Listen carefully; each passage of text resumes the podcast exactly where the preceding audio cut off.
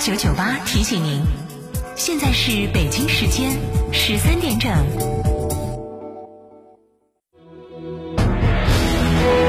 成都的声音，FM 九九点八，成都电台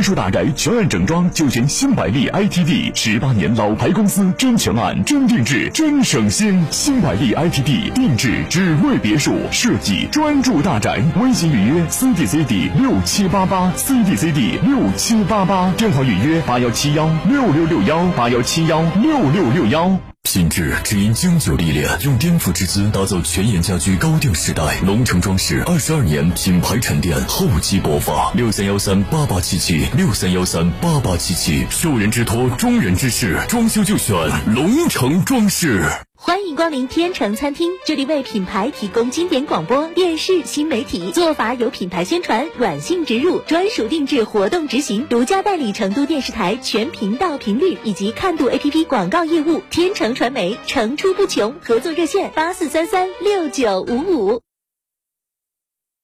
四川的朋友，大家好，我是黄渤，我是演员王迅。新冠病毒目前还在全球肆虐，抗疫成果来之不易。岁月静好，更需大家的努力。振兴中华，使命在肩，美好家园共同守护。少年强则国强，复兴中华重任在肩。新时代的青年需要豪情和担当，更需要强健的体魄来实现梦想。积极接种疫苗是抵御新冠病毒的最经济有效的手段。青年朋友们，每一个你，每一个我，接种疫苗环环相扣，才能铸就健康的钢铁长城。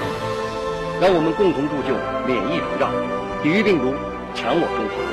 筑起免疫屏障，需要你的一臂之力。美丽家园，守护健康，打疫苗，我助一臂之力。九九八快讯，各位听众，大家下午好，十三点的零二分，这里是成都人民广播电台新闻广播九九八快讯，我是浩明，为您播报新闻。近日，中共中央办公厅、国务院办公厅印发了关于构建更高水平的全民健身公共服务体系的意见，并且发出通知，要求各地区各部门结合实际，认真贯彻落实。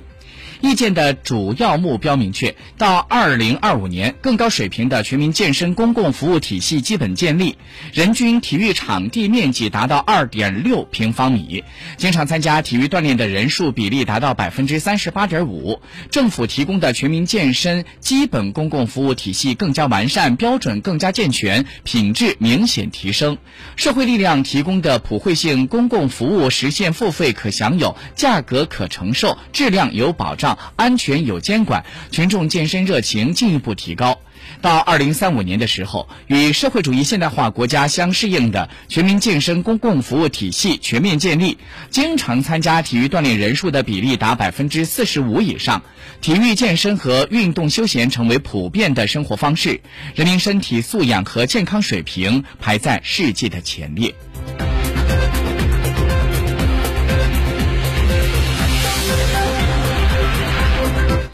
信部官方网站今天中午发布了针对美国撤销中信国际、中信国际在美公司二幺四牌照事项的声明。声明说，美国方面应撤回对我公司不公正的决定，停止将国家安全概念泛化、将经济问题政治化的错误做法，为中国企业在美投资发展营造公平、公正、无歧视的环境。中方将会继续采取必要措施，维护中国企业的正当权益。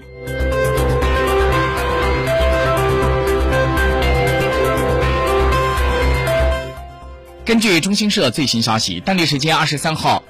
中国国务委员兼外长王毅在拉瓦尔品地会见了巴基斯坦的陆军参谋长瓦巴吉瓦，就中巴两。双边关系和国际地区友好问题深入的交换了意见。在这期间呢就谈到了乌克兰的局势。王毅就表示说乌克兰危机告诉世人的是追求独立安全和绝对安全是自身安全建立在他国不安全之上矛盾终会爆发。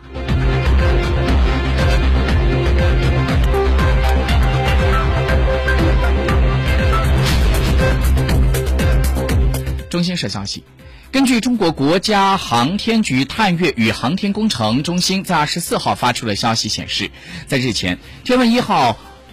环绕器近火点再次经过了火星车巡视区域上空，拍摄到了祝融号巡视区零点五米分辨率的影像图。在这图中，祝融号火星车行驶的路线清晰可辨。此外，天问一号环绕器曾经在三月七号拍摄到美国毅力号火星车。据了解，截至到三月二十四号，祝融号火星车在火星的表面工作了三百零六个火星日，累计行驶一千七百八十四米。火星一号、天问一号环绕器在轨运行了六百零九天，它距离地球是在二点七七亿千米。当前两器运行都是正常的。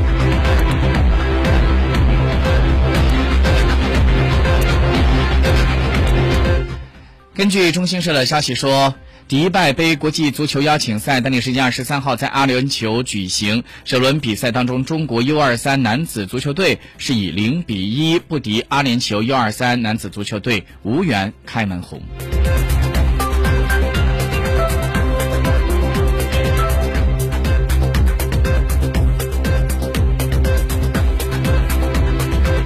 据财联社消息，针对保洁被指发布侮辱女性文案一事，保洁中国今天发布回应说：“说我们为保洁会员中心账号近期一篇文章的不当内容对女性的不尊重郑重道歉。保洁公司一直提倡平等、包容和尊重的价值观，我们已经删除这篇文章，并严肃整顿这个账号的运营。我们一定会深刻反思，杜绝类似情况再次发生。”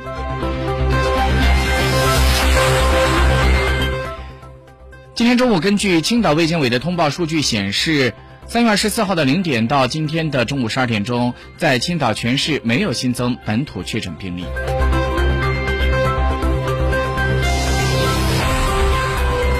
接下来，我们再把视线转到国际方面。北大西洋公约组织以及七国首脑集团的会议呢，将会在比利时召开。而这次会议将会围绕着俄乌局势继续进行讨论。乌克兰的总统泽连斯基将会以远程视频方式参加。日本的首相岸田文雄将会出席七国集团首脑会议。俄罗斯消费者权利保护及公益监督局当地时间二十四号决定，在俄罗斯境内限制对谷歌新闻的网络访问。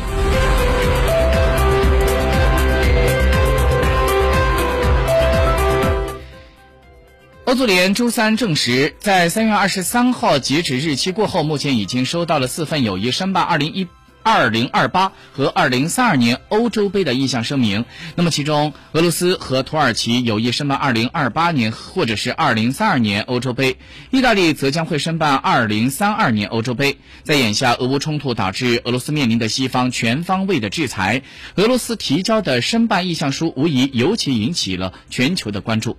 俄罗斯足球联盟在向欧足联提交意向书的截止日期前发表声明说，周三该组织执行委员会召开了一次会议，决定支持对2028年和2032年欧洲杯的申办决定。